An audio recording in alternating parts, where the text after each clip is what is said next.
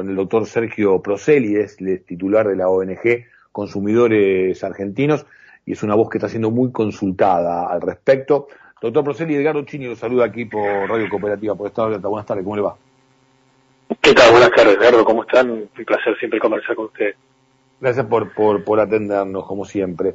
Eh, bueno, yo quiero dejar de lado en principio este, el tema de la disputa política, eh, si hay alguna razón por la cual eh, meterse con ella, digo, en lo que tiene que ver con el análisis de fondo de la cuestión, lo podemos, lo podemos hacer, pero digo, me parece que hay una, una disputa, no, no el tema de los intereses que se tocan, sino esto de dar quórum, no dar quórum y, y demás cuestiones, ¿no?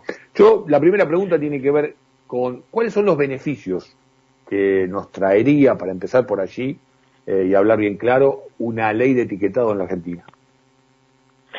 Bien, eh, la ley tiene dos cuestiones. la ley se conoce por ahí como la ley de etiquetado y ya creo que se le ha, quedado ese nombre, pero en realidad el proyecto se llama Ley de Promoción de Alimentación Saludable, este es el, verdadero nombre, y, tiene dos y tiene dos cuestiones. Una es el etiquetado, por ahí el que más eh, gráficamente se ve, porque va a eh, colocar dentro de los envases, ya sea paquete, sea botella o el, formato que tenga, un, un octógono de advertencia en color negro según el nutriente crítico que tenga en excedente, que puede ser azúcar, puede ser sal, puede ser sodio o exceso en grasa. En esos casos va a tener, por cada uno de ellos, puede tener uno o puede tener todos, esos, esos octógonos, y va a tener ese octógono negro nos va a advertir a los consumidores que ese producto, sea bebible o sea comestible, eh, tiene determinadas eh, componentes, determinados ingredientes que nos van a afectar la salud, que no, no es una conjetura, no es una probabilidad, sino que nos, van, esos productos en esa cantidad nos afecta la salud, por eso se pone alto, y tiene la, la especialidad de ser justamente una advertencia, no una información, porque podría decir, como por ahí la industria está tratando de que de correrse del eje, de decir, bueno, tiene tantos gramos de azúcar, tiene tantos gramos de, cada uno de, esos componentes. No, lo que estamos queriendo es, que nos advierta que esa cantidad es nociva. Porque tal vez por ahí no, no podemos decir, bueno, tiene tanto azúcar, pero no interpretar que eso nos va a hacer mal. Eh, para graficarlo un poco, una bebida azucarada cualquiera tiene entre promedio entre 25, 20, 25 hasta 30 gramos de azúcar si lo comparamos con sobrecitos de, café, por ejemplo, serían ponerle cinco sobrecitos de café eh, por cada vaso. Así que es una cantidad importante, solamente un vaso, consumiendo eso diariamente tenemos una alta probabilidad de contraer un tipo de, de, diabetes, entonces es necesario esa advertencia para que el consumidor pueda decidir.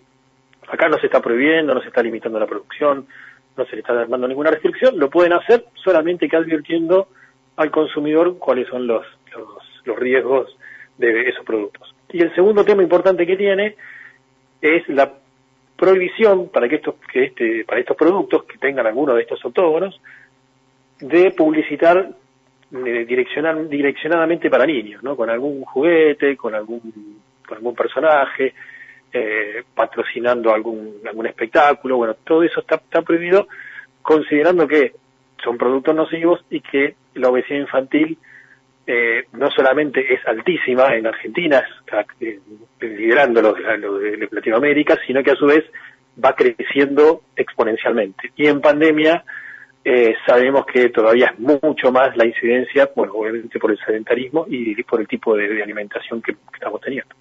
Así que estas serían las dos cuestiones básicas que tendría la ley y algunas otras cositas por ahí sueltas, como advertir cuando hay cafeína, advertir cuando hay también edulcorantes. Sea que es bastante completa en todo lo que tiene que ver con promover la alimentación saludable con los alimentos, algo que por, por ahora no venía pasando, creo que también eso es clave. Sí, e incluso también la idea que la promoción no, no involucre en los avisos publicitarios a chicos justamente, a, invitando a otros chicos que, que, que lo, que lo consuman, ¿no? Puede alguna sociedad científica avalar estos productos, porque por ahí vemos algún producto que dice avalado por tal profesional o por tal sociedad científica. Bueno, cuando tienen estos componentes no, no, no pueden estar avalados por nadie sabiendo que, que, son que, que, esa cantidad de, de, algunos de estos nutrientes es nociva de, por sí. Eh, yo tuve la oportunidad de, dialogar con, mi propia hija que, que nada, está recorriendo sus, recorriendo sus primeros años de, de secundario y están abordando este tipo de, temáticas incluso como parte de la de materia, ¿no? Como parte de la aprobación de la materia. Eh, y bueno, me trajo el nombre de jarabe de alta fructosa, el Hamaf, eh, más barato. Y yo, yo realmente no lo conocí. Además me sonaba, por supuesto, a lo que tiene que ver con, con el tema terrorismo y demás.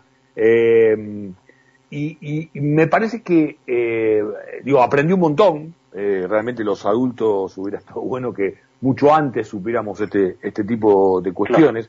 También me parece importante, por ahí no con el rigor que se tiene en un, en un colegio secundario, no, no sé si, creo que no en todos está ocurriendo, pero me parece interesante que empiece a pasar en todos, pero también en los primarios me parece interesante que, que, que no sé si la ley lo contiene, pero que también se, se invite a, a educarse al respecto, eh, porque digo, eh, no sabemos lo que consumimos, realmente no sabemos lo que, lo que estamos este, ingiriendo y de la manera que se dificulta justamente el proceso que realiza ese alimento o supuesto alimento en nuestro organismo, ¿no?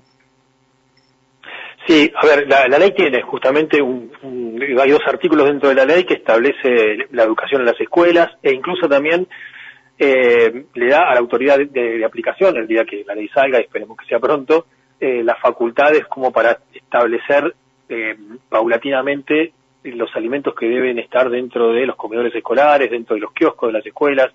Eh, bueno, hay una serie de eh, políticas integrales, por eso digo la ley, si bien se conoce como etiquetado, tiene un montón de cosas. Creo que hay algo clave que tiene la ley. Nosotros estuvimos dando justamente una, una capacitación con asociaciones de consumidores hace cosa de 15 días, y que tiene que ver con esto, de empezar a mirar los productos comestibles, porque normalmente en el ámbito de los que venimos trabajando esto de hace años, hacemos esta diferencia. Una cosa es un alimento y otra cosa es un producto comestible.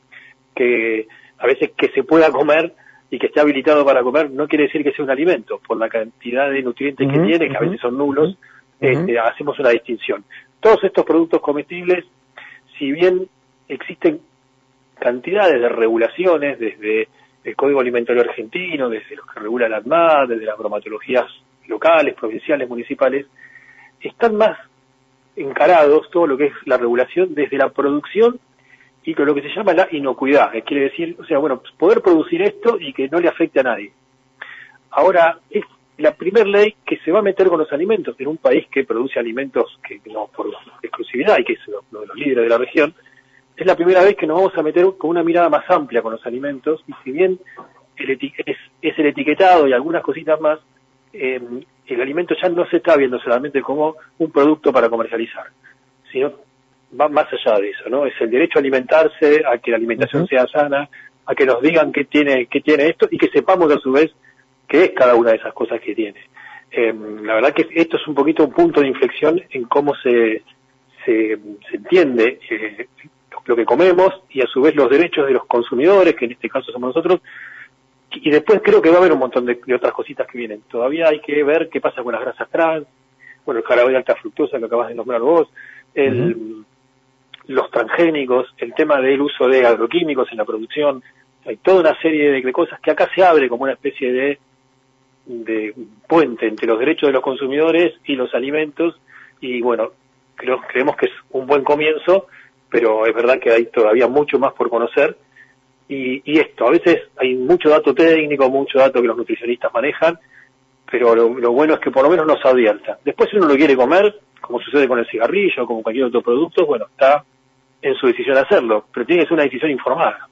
Yo no puedo decidir correctamente si no estoy bien informado, el etiquetado de advertencia apunta a eso.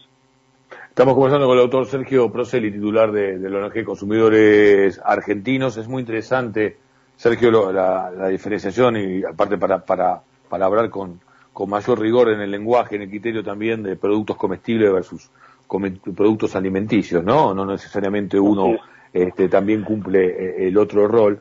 Eh, yo pensaba también eh, en la historia, por si lo nombrabas, en la historia, y, fue tema de charla también familiar, el tema de la historia del tema de los cigarrillos, ¿no? Esto cuando se empezaron a prohibir sus publicidades y demás, y cuando se promocionaba incluso como, como después del deporte fumarse fumarse un, cigarrillo como, este, bueno, eh, se avanzó muchísimo al respecto, pero parece ser que las empresas necesitan un tiempo para, para adaptarse a estas cuestiones y esto parece ser la exigencia y lo que alarman es con el tema de la pérdida de fuente de empleo, el tema de cierre de empresas o traslado de empresas de la Argentina a, otros lugares. Más allá de eso, yo te quiero hacer la, última consulta, eh, por supuesto quiero tu opinión al respecto, pero te quiero hacer la, última consulta eh, que tiene que ver con esta cuestión. A ver, eh, ¿estamos preparados para suplir esta alimentación? Si nosotros empieza a consumirse menos esta alimentación, más allá de la cuestión que irán solucionando en el tema de la producción, en el tema de empleo, para cuidar los puestos de trabajo, ¿no? Este, más allá de esta cuestión, digo, estamos, estamos capacitados para suplirla porque también son productos más baratos y son productos que se pueden realizar en Argentina cuando otros no. Digo, también allí hay una situación conflictiva. ¿Cómo lo ves? Sí, a ver, eh, hay, un ejemplo muy claro. La, la primera ley que, que, se hace sobre este tema y que, y que tiene ya un camino recorrido es la ley de Chile. La ley de Chile se sanciona en el 2016 y tiene un también ¿no? Un, camino muy parecido a lo que mencionaba recién, de, el, tema tabaco, de cómo, cómo se inicia y, cómo se viene trabajando esto. Eh, si tomamos qué es lo que pasó en Chile con la producción, lo que vemos es que las empresas lentamente fueron cambiando sus ingredientes y hacerlos más saludables. El que se quiere escapar de no tener el, el, octógono negro, lo que va a empezar a hacer es reducir azúcares, reducir sodio, reducir algunos de estos componentes. Eh, lo que sí sucede es que todos estos componentes, la mayoría, la sal, el azúcar, el sodio, lo que hacen es potenciar sabores y generar adicción. Pasa, ¿no? Porque el azúcar es una cosa adictiva, está estudiado desde lo, nutricional, desde lo psicológico, lo que genera también eh, la sal. Bueno, todos eso, esos productos están para que uno consuma más, no están para que uno se alimente. Eh, entonces, creo que es necesario que haya un cambio y lo que se está viendo es que algunos productos, para escapar del etiquetado, empiezan a, tener la cantidad de azúcar, de sal o sodio por debajo de esa cantidad, y también empiezan a aparecer eh, ofertas más saludables de otros productores, y eso también amplía la competencia, amplía la producción, y van entrando otros jugadores dentro del, mercado, que hoy por hoy les cuesta, porque por ahí esto que decimos, por ahí producen eh, sanamente y no pueden competir con otro producto que está elaborado artificialmente, pero que es mucho más sano. Y en definitiva después en los índices se, va viendo cómo eh, la población más, más saludable eh, o si se acostumbra a comer más saludable y a su vez hay menos personas con, con obesidad que derivan en enfermedades no transmisibles. Sí, que, que, allí, y lástima que nos quedamos sin tiempo, pero es un tema que vamos a seguir conversando, si te parece bien, Sergio, porque allí también hay una cuestión del negocio, ¿no? Yo diría el tema de la alimentación versus la salud. Por ahí la salud también está diciendo, no quiero tantos enfermos, ¿eh? porque pago los costos yo. No, no lo digo solo por una cuestión, también por una cuestión de, del negocio, de los números, ¿no? Tampoco tiene no, no, no, eso sí, eso sí. Lo lamentable es que muchas veces, como pasa en otras cuestiones, este, se aborden en la superficie y no en el fondo de la, de la cuestión, ¿no? Esta pelea de dar quórum, no dar quórum, hace perder de, de foco hacia dónde debe irse, ¿no es cierto? Sí, mira, nosotros venimos trabajando, por lo menos desde la asociación nuestra, venimos trabajando esto desde el 2017, empezamos a trabajar, en realidad también derivamos, empezamos a trabajar la publicidad con el tabaco, desde consumidores, eh, justo por aquella época estaba la experiencia de la ley de Chile, yo estuve en Chile, conversamos con el senador que la, propuso, el senador tiene anécdotas muy interesantes porque eh, decía que había recibido más presiones desde las alimenticias que de las tabacaleras cuando hizo una ley similar para el tabaco.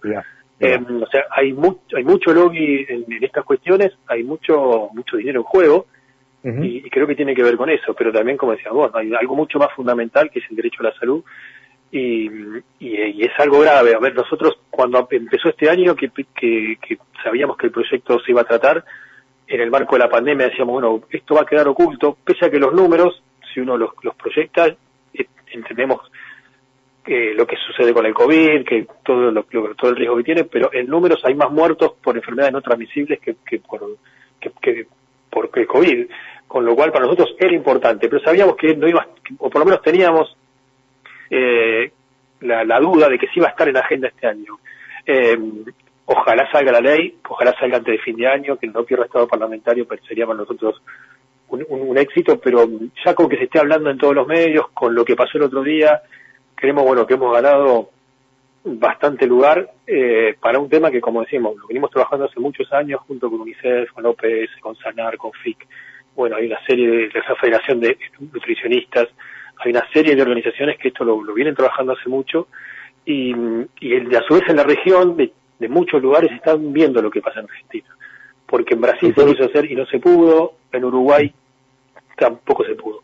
gracias por, gracias por esta comunicación y gracias también por, por ir al fondo y, también plantear a nuestros oyentes todas las aristas que tiene este tema y no quedarse con, con las cuestiones de, de, color, si querés, este, por, por decirlo de una manera liviana. Que termine muy bien el día, eh. gracias por la comunicación. Igualmente, gracias a ustedes, un saludo. El doctor Sergio Proceli, titular de la ONG Consumidores Argentinos, creo que nos ayudó a entender y a pensar